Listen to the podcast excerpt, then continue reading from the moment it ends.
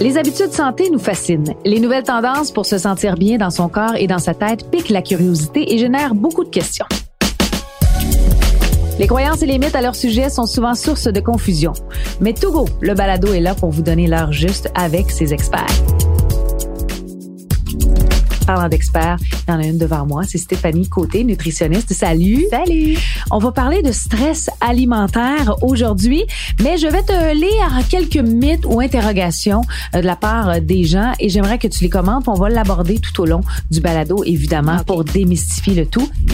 Il y a toujours une nouvelle affaire, le bio, le sans gluten, le keto, le véganisme. Ça devient mêlant. C'est vrai. Manger, c'est ce qu'il y a de plus naturel, c'est simple et moi, je ne suis pas stressée. Ce qui coûte bon n'est pas bon pour la santé et vice-versa, c'est pas juste. Oh là là, on va en parler. Pour bien manger, il faut être commis. C'est de la job. J'ai peur de faire une erreur. Ouais, il faut pas être trop dur non plus, on va en parler ça aussi. Non, mais c'est vrai qu'il y a mm-hmm. tellement de sujets. On va donc parler du stress alimentaire.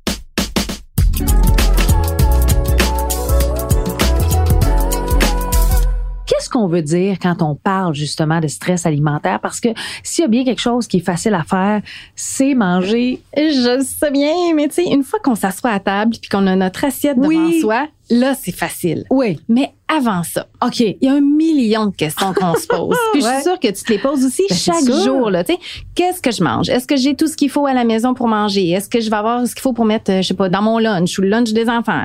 Ça, c'est sans compter toutes les autres préoccupations que collectivement on se met en tête. Par exemple, il faut manger local, manger zéro déchet, il faut manger bio, il faut cuisiner maison, il faut s'assurer d'avoir de la variété, il faut que ça soit beau comme dans les magazines. My God, la pression tu là. Stresser, Je le sais, je le vois, puis moi-même me semble que je suis tendue. Tout ça contribue à notre charge mentale. Ah. Mais au quotidien, ça peut être sournois. On se fait pas cette réflexion-là tous les jours, mais quand on en parle avec d'autres personnes, on se rend bien compte qu'on n'est pas tout seul là-dedans. Mais pourquoi on s'impose ça de façon collective, justement, qu'on accepte de se mettre cette pression-là parce qu'elle est bel et bien présente depuis des années, je trouve? Mais la première chose, je pense qu'il faut en prendre d'abord conscience parce que je suis pas sûre qu'on veut l'accepter. Une fois qu'on en prend conscience, on veut réagir. Je pense qu'on on est peut-être pris au piège dans tout ce mouvement-là. Et il y a plusieurs causes qui expliquent que collectivement, on subit un stress alimentaire. Comme quoi, par exemple? Ben, deux grandes catégories. La première, c'est la norme sociale. Ah, la ben deuxième, c'est la cacophonie alimentaire. Et je vais revenir là-dessus. Ah, ben oui, OK. Mais si on commence par la norme sociale. Ouais. Tu sais, si on revient juste, euh, je sais pas, 10, 15 ans en arrière, mm-hmm. les médias, c'était principalement la télé, les magazines. Bon c'était surtout ça. Les médias sociaux depuis ce temps-là ont explosé. Ben, c'est clair, les Facebook, Instagram, TikTok, YouTube, tout ce que tu veux. Et là, on a accès plus juste à ce que les stylistes culinaires, puis les chefs cuisiniers, puis les mannequins font dans les magazines. Oh. On a accès à ce que mon voisin, mon ami, ma belle-sœur fait.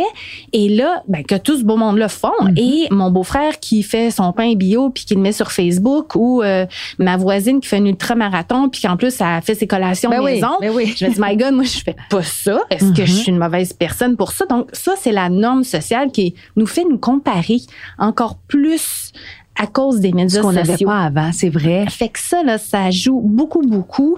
Euh, c'est de plus en plus fort, sans compter que dans les médias, ben, on parle aussi du bio, du zéro euh, sans déchets, du local, de manger de saison et tout ça. Donc, ça peut mettre de la pression. Fait que ça, la norme sociale est forte.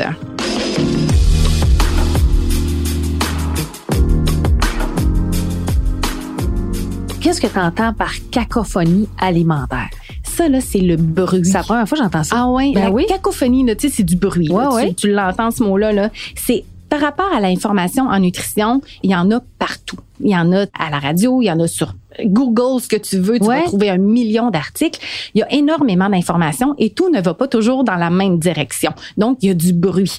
Il y a des spécialistes qui parlent d'alimentation, comme il y a des influenceurs et des gens non formés du tout qui parlent d'alimentation. Finalement, on s'y perd. Et parfois même les spécialistes, pendant un certain temps, on dirait que pendant quelques années, on est allé trop loin, de manière trop pointue dans l'alimentation, à décortiquer, à regarder ça au microscope pour parler de protéines, d'antioxydants. Mais ça peut paraître être très complexe. Il faut presque un bac là, pour savoir bien manger. C'est pas normal.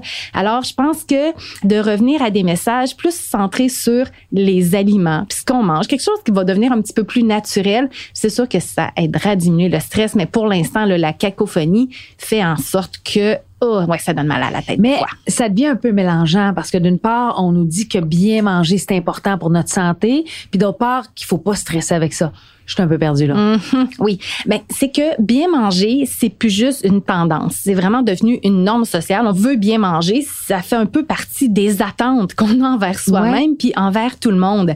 Mais bien manger, c'est pas viser la perfection, c'est viser l'équilibre.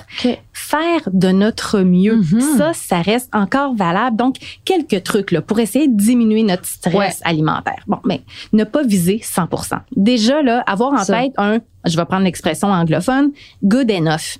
On fait notre possible et on n'exige pas de nos enfants ou quand nous on est à l'école d'avoir 100% tous les examens. c'est ah valable pour l'alimentation. On peut parfois acheter des frites congelées ou une sauce en pot, puis on n'est pas une mauvaise personne. Et ça aussi d'ailleurs, c'est pas nos choix alimentaires qui définissent notre qualité en tant que personne. Mais ça, c'est important de le préciser parce qu'on se met souvent cette pression-là. Ben oui, le, tu sais, ce que tu manges. Non, tu es pas, ce que tu manges. Non. pas tant. Et on peut euh, prendre des, des bartendes dans notre lunch ou dans celui des enfants, puis ça fait pas de nous une mauvaise mère ou une mauvaise euh, personne. Donc ça, c'est important de détacher les choses. Pensez aussi en termes de simplicité. Parce que c'est sûr que quand on regarde nos Instagram et Facebook et tout ça, on a l'impression que tout le monde fait mieux que nous. Ouais.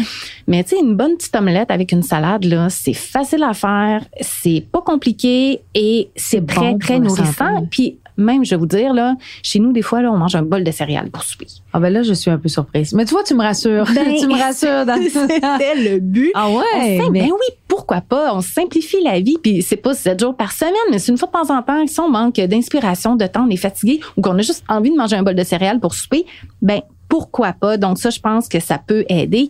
Et je pense que, vu qu'on parlait de cacophonie alimentaire, on peut faire le ménage aussi dans certaines sources d'informations auxquelles on s'abreuve. Celles qui sont plus stressantes, justement, mm-hmm. là, puis qu'on le voit, là, qui nous mettent un peu de culpabilité, qu'on se sent mal. Ben, c'est peut-être temps de se désabonner puis de choisir des sources d'informations qui vont nous outiller, nous comprendre, nous déculpabiliser aussi, nous donner plus de trucs finalement que de pression.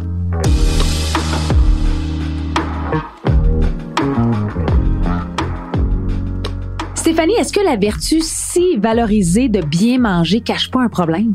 Parfois, ça peut être le cas. Si on cherche des prétextes pour justifier nos choix mm-hmm. alimentaires, je fais du sport, donc je ne vais pas manger tel ou tel aliment.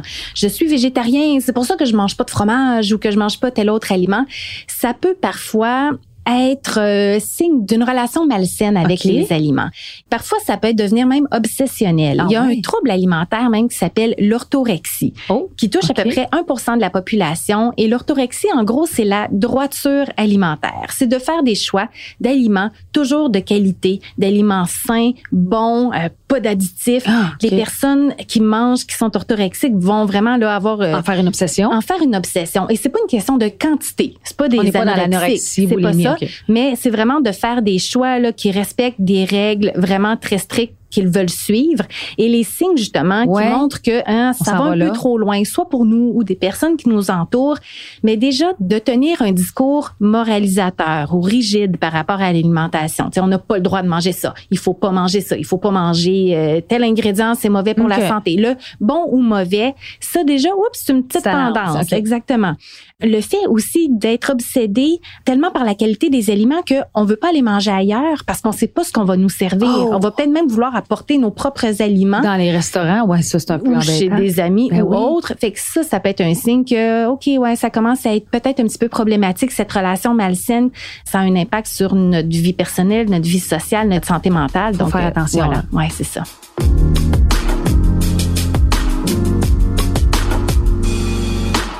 Stéphanie Côté, nutritionniste, j'ai envie de te dire en résumé qu'il faut faire de notre mieux. Est-ce qu'on peut dire ça? Faire de notre mieux et arrêter de se culpabiliser et du moins déstresser côté alimentation? Oui, absolument. ça se résume un peu simpliste, mais quand même. C'est ça, puis être bienveillant envers soi. Ouais. reconnaître nos bons coups, je pense que c'est important. S'abreuver à des sources d'informations qui ne nous font pas sentir coupables, Mhm. comme To Go, entre autres. Ah, merci beaucoup Stéphanie, c'est toujours pertinent et très intéressant. D'ailleurs, j'espère que vous avez aussi apprécié cet épisode et on vous invite à vous abonner à Togo pour ne rien manquer, soit via le site web Apple Podcast, Google Podcast, Spotify ou encore Cube. Et on vous dit à la prochaine. J'espère que vous en avez appris autant que moi. Et je vous rappelle que ce balado est une présentation de montougo.ca, des habitudes santé que vous aimerez.